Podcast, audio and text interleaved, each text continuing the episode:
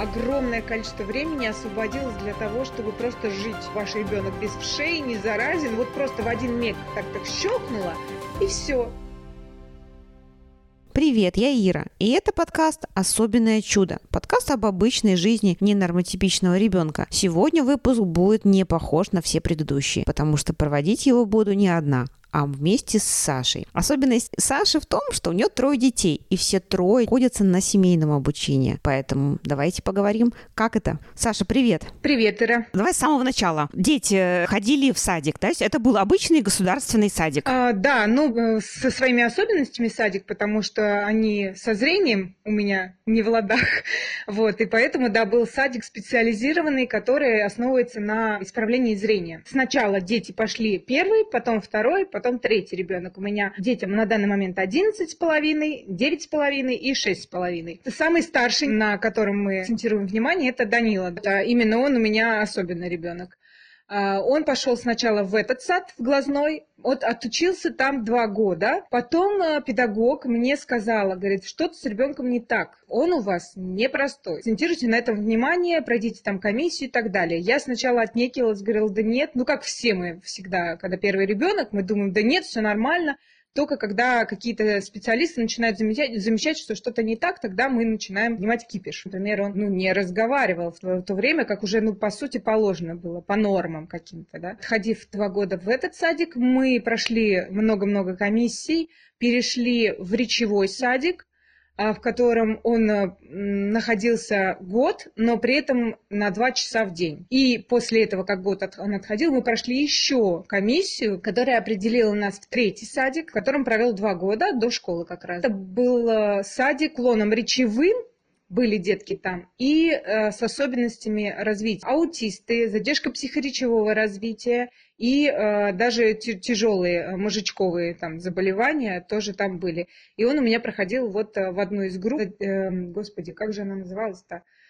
Легкая степень Представляешь, как хорошо, что я забыла название, столько лет уже прошло. В общем, ходил он в эту группу, там тяжелые, прям тяжелые дети. А вам этот садик, он помог, ты считаешь? Знаешь как, я могу сказать, что нам помогли три специалиста в этом садике, все потому что там, так как это были дети не по его развитию, то есть он превышал их, и там разной степени сложности детки, и их напихали в кучу. А сколько детей было в группе? Там ограниченное количество, до 10 точно, может даже меньше. И при этом самые э, разновозрастные, я бы так сказала. Помогли в садике э, логопед, психолог, педагог, одна именно педагог, которая вот прям носилась с ним, он ей очень по душе пришелся. Потому что в основном в садике, я думаю, ты сама, в принципе, знаешь, хорошего воспитателя найти очень тяжело. Именно который будет ребенок от души любить, уважать, как минимум.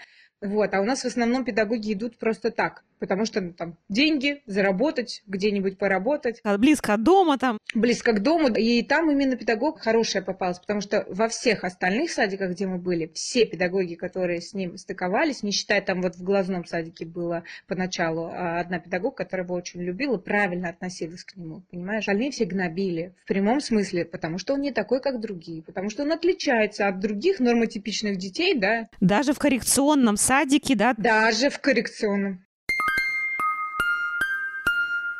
Ну, в общем, с садиками вы закончили и пошли в первый класс. Какую школу вы пошли? Да, это было скажем так, э, очень веселое времяпрепровождение в кавычках. Мы проходили много комиссий, мы проходили э, тест э, Векслера и не помню еще, какое название у него очень странное, чтобы понять, как ребенок вообще готов к школе, не готов, как он воспринимает этот мир, понимает там взаимосвязь одного с другим. Тесты показали хорошие результаты, что он как бы готов, вроде да, есть моменты, которые он не воспринимает, не понимает. В 7 вы пошли в школу или во сколько? Да, 7 лет. Как стали выбирать школы? Там есть же школы там возле дома, есть коррекционные. Какую школу вы в итоге выбрали? Я не отношусь к той категории граждан, которые выбирают, что поближе, что побыстрее, попроще. Легкие решения – это не твой метод, да?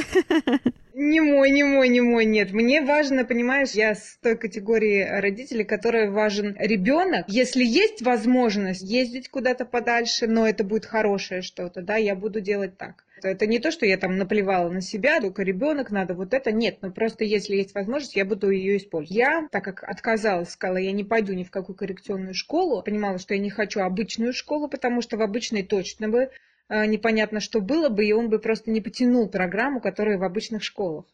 Вот. Нужна была программа, которая будет под него подстраиваться. Не он под нее, а она под него. Мне попалась э, знакомая моей сестры, которая учила ребенка в вальдорфской школе. Проконсультируясь с этой девочкой, она мне рассказала по школе, что у нее там э, дочка учится, все прекрасно, показала мне тетрадки, показала, как все это выглядит. Я воодушевилась, потому что увидела, что это то, что действительно подходит ребенку, ему будет легко. Э, влиться вот в это во все, в школьную тематику. Ну, а вот Вальдорфская школа, чем она отличается от нашей привычной системы образования? А она отличается кардинально. Там не сдавали домашние задания. Там до седьмого класса, не знаю, как сейчас, может, это изменилось, до седьмого класса не было оценок, абсолютно никаких. То есть вот этот оценочный метод, он отсутствует, и это тоже очень важно мое такое мнение. И там э, упор был не на знание как бы развития мозга, но в другой э, степени. Знаешь, там не математика, русский, вот это вот все, что основы у нас обычные, стандартные, а именно рукоделие такое вот. Э, творчество, да? Творчество, да. Валяние шерсти,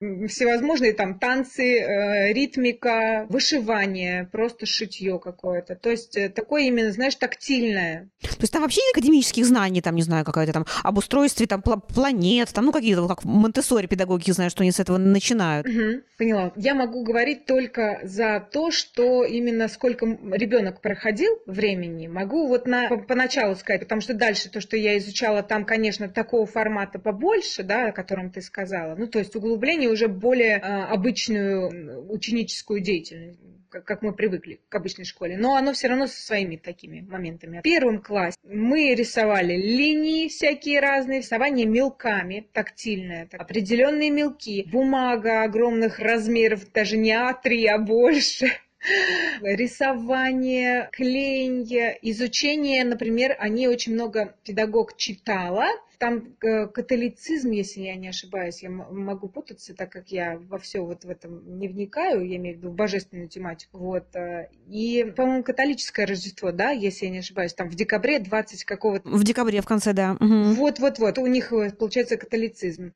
То есть там о сотворении планеты, там Богом, Иисус Христос, вот очень много божественной тематики, я бы сказала, против которой я, конечно, очень сильно выступаю, потому что я считаю, что это все навязано высказывания. Ребенок, когда мне приходил что-то рассказывал, я ему рассказывала на самом деле, как все обстоят дела, или просто давала варианты того, что это не одно вот это, как сказал педагог, а есть еще вот такие, такие, такие, да, то есть это значит, что педагог сказал, и это так и есть. А там были уроки? Уроки были, конечно. Писание, оно стабильное. Я знаю, что каждый день, иногда бывало такое, что, ну, сначала по первой, когда детки только в первый класс пошли, почти каждый день была ритмика, то есть там танцы в зале были определенного характера, они ритмические, то есть там хлопки, э, щелчки с танцем в перемешку. Очень правильный подход. Также были обычные предметы, там, условно, не знаю, там чтение, тематик, русский, вот основные, которые по первости в первом классе были. Они стабильные были, просто там все по-другому объясняется. Там не так, как, например, даже на той же ритмике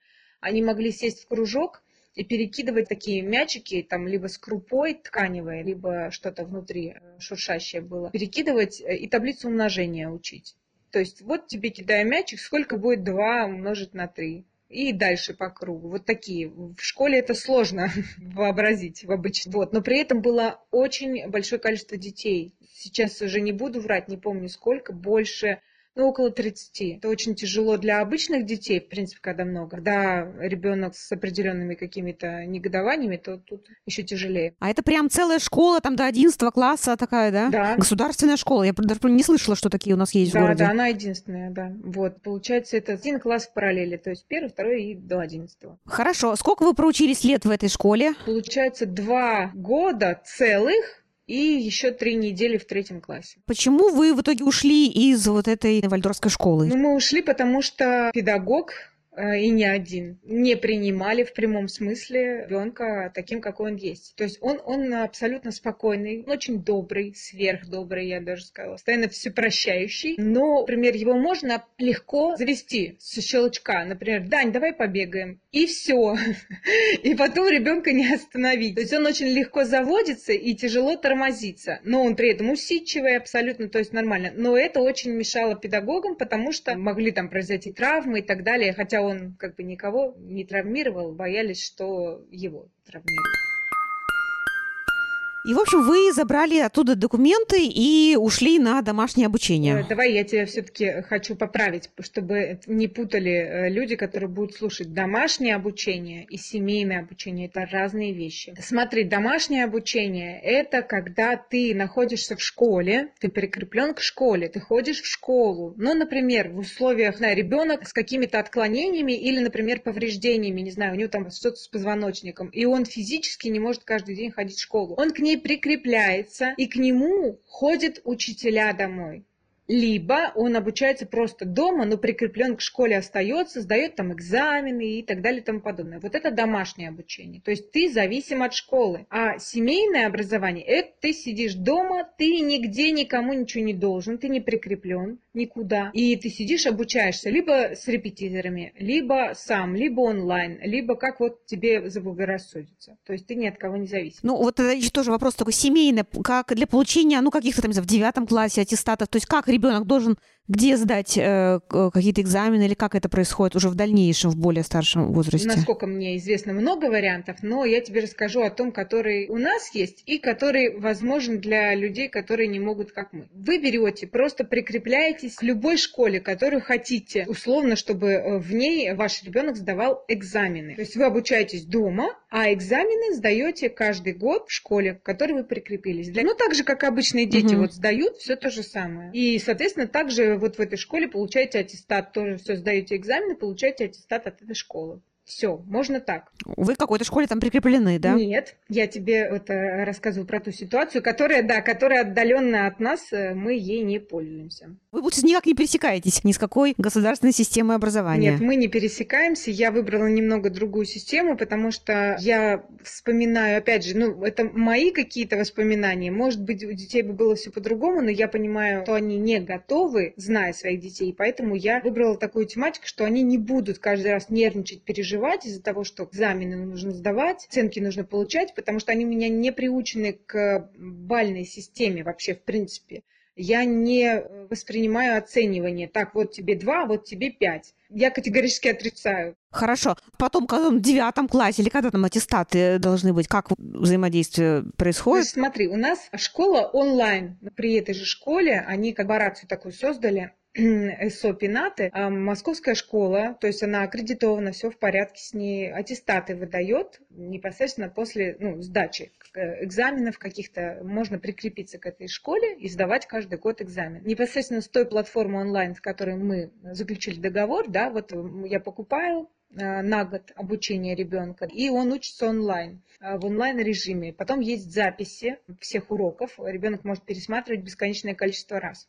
И если, например, два варианта, либо ты сдаешь тестами, ребенок, я имею в виду, да, сдает тестами в конце года все предметы, которые у них были, либо если ты выполняешь в течение года домашние задания, отсылаешь их педагогам, чтобы они проверяли, то ты автоматом получаешь оценку. Вот. Это если... Итоговые потом. Итоговые, да, которые у тебя идут аттестатом. То есть у тебя выдается угу. так же, как и в школе в обычной. Справка за каждый класс который ты сдал, и вот аттестационный лист с оценками. Мы выбрали вот этот вариант. В девятом классе вы точно так же как-то будете удаленно сдавать экзамены, или как там эти аттестаты первые чем-то отличаются? В девятом классе все немножко по-другому, да, так как это выпускные, 9-11. Прикрепляешься к школе пената, сдаешь промежуточную, так сказать, аттестацию, а потом ты должен, уже никуда не деться от этого, прикрепиться к любой школе, какую ты хочешь, и там сдать уже обычные экзамены. Но при этом, опять же, я начинаю только изучать этот вопрос, хотя рановато, конечно, до 9 класса нам еще лететь и лететь, но все равно я начинаю заниматься, интересуюсь информацией на этот счет по поводу того, что дети с особенностями разного характера имеют право не сдавать, как обычные дети, экзамены, а там что-то наподобие собеседования. Вот. Когда изучу этот вопрос, я могу тебе поподробнее рассказать. Хорошо, отдельно да, поговорим. Окей, okay, so, наша с вами задача заменить негативные прилагательные, которые выделены жирным шрифтом, на позитивные.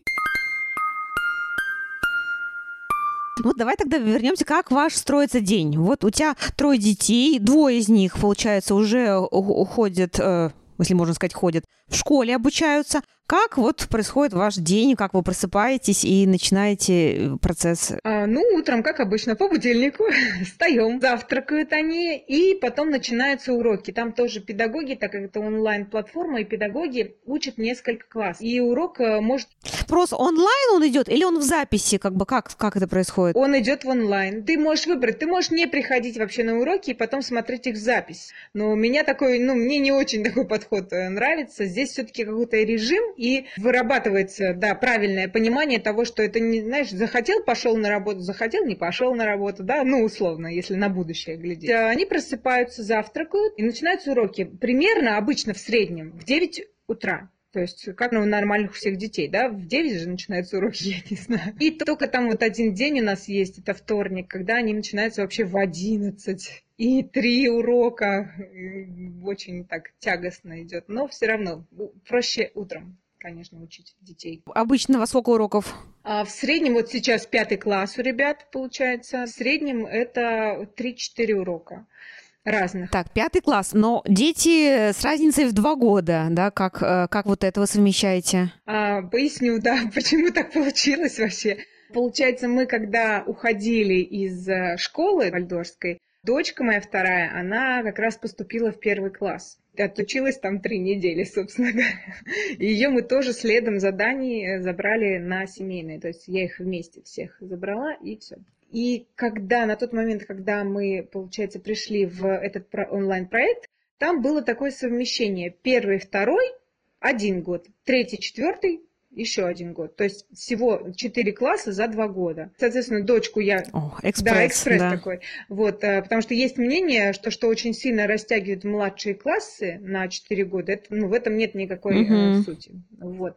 А, и, получается, дочке я купила курс первый-второй класс, а сыну третий-четвертый. То есть как раз нормально так, удачно.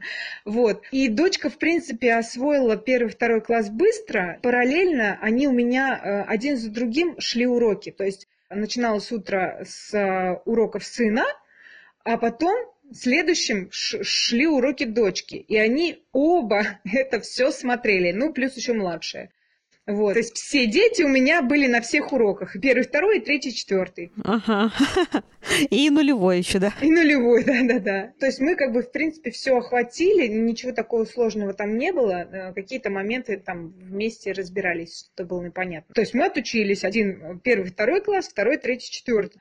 Следующий год я решила взять такую как бы промежуточную паузу, чтобы вообще понять, что дети понимают, что нужно идти в пятый класс или не нужно, или рано. Понимаешь, ребенок первый класс, а потом бах, и в пятый. Это что-то как-то не очень. Но... Получается, у тебя дочка прошла четыре класса за год, что ли? Да, именно. Но это было играючи. Там а, замечательный педагог, она все играючи. Были интерактивные странички, там очень много было вырезать нужно, клеить, рисовать. То есть э, это все в такой в играючи все получалось. Отличная игровая форма была просто замечательная. Я сама с удовольствием сидела, делала. Я взяла год передыха, и одновременно как бы мы, то есть опять просматривали в записи эти уроки, чтобы понимать, э, что мы поняли, что не поняли, что усвоилось, что нет. И за этот год как бы я поняла, что нам, в принципе, достаточно, давайте попробуем пятый класс. То есть никто нас не гонит, никто не торопит, по крайней мере, дочка, как бы, она может еще вообще тусоваться на задних планах, да, это Дань, Данька как бы идет, в принципе, в ногу. То есть сейчас он со сверстниками э, в том классе, в котором он должен быть пятом. К чему я говорила-то, господи, про пятый класс? Я уже забыла. Ну, в общем, все вместе вы пошли в пятый класс. Это в этом году вы пошли в пятый класс, да, или? Да, да, в этом году в пятом классе они, да. А, а дочка у тебя, получается, тоже смотрит пятый класс? Да, они все вместе смотрят. Там, э, ну, нет ничего такого сверхъестественного. То есть э, я даже могу сказать, э, ну, хотя нет, я могу сказать, что у нас, например, в пятом классе то, что сейчас в современной школе, такого не было. У нас не было географии в пятом классе, у нас было природоведение, и оно было совсем другим не таким, знаешь, целенаправленным, прям таким углубленным. Та же самая биология. У нас в пятом классе не было биологии. У нас биология началась, блин, наверное, с класса шестого, может, седьмого, я уже так не помню. Ты помнишь? Я про ни, ни, ни, ничего я не помню. помню я помню, было. помню, да, да. да Помнишь? Да, потому что оно как бы ну, укладывается в голове, это восприятие. Думаешь, боже, какая биология, вы о чем? И у нас даже в онлайн-проекте было сколько, три месяца педагог, Просто оторви и выбрось, учительница была. Она сидела, зевала на уроках. Это, представляешь, на платной онлайн-платформе. Подпирала себя, знаешь, как дети скучают, когда на уроках подпирают. Вот она сидела, подпирала себя, значит, и просто в родительском чате там взбаламутились. Онлайн это вот э, платформа, она сказала, не переживайте, мы вам уже ищем, типа, нового педагога, потому что они тоже отсматривают директор, вся вот эта структура, они отсматривают педагогов, и потом меняют. Поменяли на великолепную женщину, которая все объясняет, дети все понимают, потому что та, которая была, она объясняла ужасно, и там было, я не знаю, там были я такого даже в школе не изучала. То есть такие углубленные познания биологии, которые, наверное, изучают, ну, не знаю, там в лицеях, техникумах или в университетах, если какое-то углубление идет, потому что ни черта не понятно. Слушай, а где сидит учитель? Он где дома тоже сидит или он дома, в каком-то классе? Дома. Дома, все дома, дома, дома да? Дома. То есть они все из дома. Как же он узнал, что она его заколдовывает? Отец говорит узнать не шутку, он говорит, когда на тебя смотрят пристально, то значит заколдовал. В общем, вы планируете и дальше в этой школе находиться на семейном обучении и ничего не менять? Я, да, да, меня, меня все устраивает, детям все нравится. То есть у нас огромное количество времени освободилось для того, чтобы просто жить потому что я вспоминаю, какой-то был бег с препятствиями, причем очень сильно противодействие было вообще, в принципе, вот э, вспомните, если как в школу ты идешь, в садик ты идешь, так ты болеешь, все, справку, один э, там покашлял немножко, один день не пришел, справку, Потом бесконечные медицинские освидетельствования, хотела сказать, медицинские справки.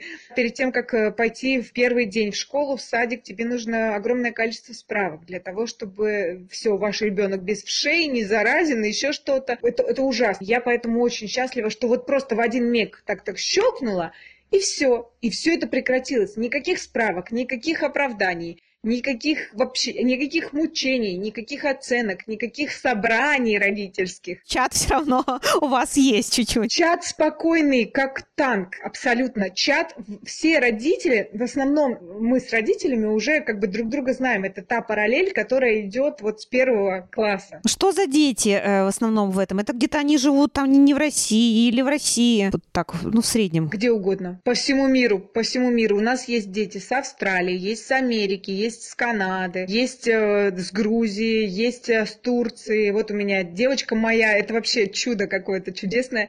Я познакомилась первый год в садике с Даня, когда родился и пошел первый год в садик глазной. И я познакомилась э, с одной из э, мам. И вот э, с ее ребенком Даня как бы общался, дружил. Вот, они ушли в другое, переехали в другой район и как бы один год только походили и уехали. А, и мы с ней продолжали общение, все хорошо. И в какой-то момент она мне просто пишет, говорит, Саш, пожалуйста, мы, говорит, уже не можем, мы уехали там на время в Турцию жить. Вообще они очень любили разъезжать, им неудобно было прикрепляться вот к школе. Вот и она меня попросила, спросила, говорит, а есть у тебя какие варианты, где у тебя ребята? Я ей рассказала про эту школу. И, о чудо, я просто в один день обнаруживаю ее в чате пятого класса. Я говорю, Аня, говорю, привет! Она говорит, Саша, ура, мы здесь! Радостными воплями такими друг друга поприветствовали. То есть она тоже пришла, она говорит, я, говорит, очень тебе благодарна, говорит, мы сейчас нету вот этого давления не, не со стороны педагогов, не со стороны оценок, не со стороны детей, потому что даже обычных нормотипичных детей, вот э, Дима как раз к таким относится, даже их не принимают. Чем еще люди занимаются? Чем вы, в принципе, еще занимаетесь? С кем-то вы еще общаетесь, дружите? Ты имеешь, наверное, в виду социализацию верно? Ну, что-то такое, да. Угу. Ну да, касаемо социализации, вообще мое такое личное мнение, не только, конечно, мое, но есть еще такие люди, которые поддержат меня в этом, а, что социализации слишком много внимания уделено. То есть люди думают, что если человек э, в детстве не социализируется, то все во взрослой жизни ему хана.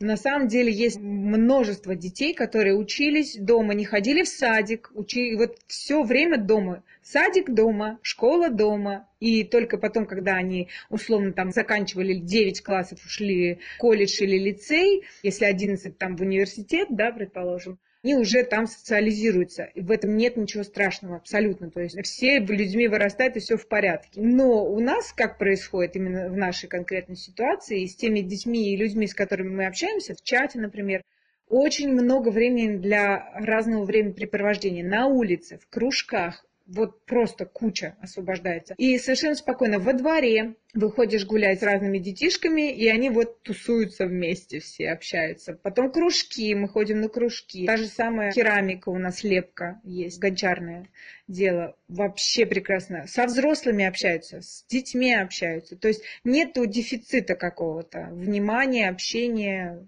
то есть все соблюдено в этом плане. А как маме? Это же надо их кормить три раза в день. Так хоть государство их кормит, не знаю, смотреть за ними, все контролировать. Как вот тебе удается балансировать между детьми? Ну, все легче на самом деле. Э, Но сложно. Нет, м-м, не, не так, как кажется. Может, конечно, конечно, очень много зависит от а, непосредственно мамы, то есть ее характера, ее выдержки и так далее, да. Возможно, когда один ребенок, это, например, легче, наверное, я не не спорю, я не знаю, как это. Вот. С одним. Да-да, как это с одним, я не в курсе. Вот, возможно, это легче. Но на самом деле у меня мое такое наблюдение, чем больше детей, тем легче. Потому что, во-первых, они развлекают друг друга, они играются друг с другом, даже если разный возраст, это не имеет значения. Получается, младшие учатся у старших, условно говоря. Иногда даже старшие черпают знания какие-то у младших, которые они думали, боже, так может быть, оказывается, мои не знал. Есть какая-то слаженность, потому что дети это, по сути, маленький коллектив. У каждого свой характер, у каждого свои потребности. И ты должен понять и как это все вместе собрать, чтобы не ссорились, не ругались. Бес, бесспорно они ругаются, бесспорно они ссорятся, но при этом они умеют находить выходы из этих ситуаций и как-то договариваться. То есть в этом плане легче, потому что, например, когда в школе а, дети, опять же, у меня сестра, у нее четыре пацана, и трое из них уже ходят в школу, один еще в садике. И то, что они приносят со школы, какую информацию, какое поведение. Они все это пробуют на своих хатях. И там постоянные драки. Мальчишки это вообще отдельная песня. Мальчишки почему-то вот у них это в крови драться, огрызаться на друг друга постоянно. Этого никуда не деться. Да, в общем, у нас такой маленький коллектив, то просто микро, микроорганизация. Саш, спасибо тебе за такой подробный рассказ. На самом деле, это был мой первый опыт такого общения детального с мамой, чей ребенок находится на семейном образовании. Так что было очень интересно. Спасибо тебе. Не за что. Я, я очень рада была. Для меня это тоже первый опыт. Такая система образования, конечно, очень хорошо перекликается с детьми с ненормотипичным развитием. Даже на примере Никиты моего я сейчас хочу, чтобы он пошел в общеобразовательную школу, но у меня есть большой страх. Большой страх падений. Потому что даже если никто там его не будет специально обижать, я вспоминаю, что происходило в рекреации, когда я училась в школе, школе. И, конечно, дети бегали, толкались. Кто-то может его нечаянно толкнуть. Если толкнут обычного ребенка, то он, скорее всего, устоит. Никита не очень устойчив, поэтому даже небольшой толчок, неожиданный для него, может привести к падению падению на какие-то стулья, там парты, и поэтому вот я боюсь вот этого. Ну, слушай, я тебе могу сказать по поводу того, что вот толкать э, абсолютно обоснованы твои опасения, страхи, потому что здесь очень много зависит от педагога. Дети не меняются, они э, бегают, они всегда бегают. Было, есть и будет, как говорится. У нас еще есть два года, но мысли о каком-то тоже альтернативном образовании у меня есть. Я приняла свое решение касаемо своего ребенка именно потому, что избивали и так далее. И поэтому мы ушли. Я не могла просто терпеть того, что никто не реагирует, ребенка продолжают избивать и все. А тут толкнуть, понимаешь, того, кто не защищен, легко и просто. Поэтому дети разные бывают, люди взрослые тоже разные бывают. Я думаю, что у тебя еще время есть. Спасибо за такую информационную беседу. Было очень интересно. Так что до связи. Спасибо тебе. Давай, пока, пока. Напоминаю, что у меня есть телеграм-канал, который я веду достаточно активно. Ссылка на него есть в описании к эпизоду, так что подписывайтесь, будем оставаться на связи. Мой подкаст еще только развивается, поэтому очень важно, чтобы больше людей узнало о нем. Обязательно поделитесь эпизодом с вашими друзьями, мужьями и родственниками. И поставьте лайк эпизоду. Для меня это очень важно. Это очень стимулирует развиваться дальше и не останавливаться. Ну, на этом пока все. До новых встреч. Пока.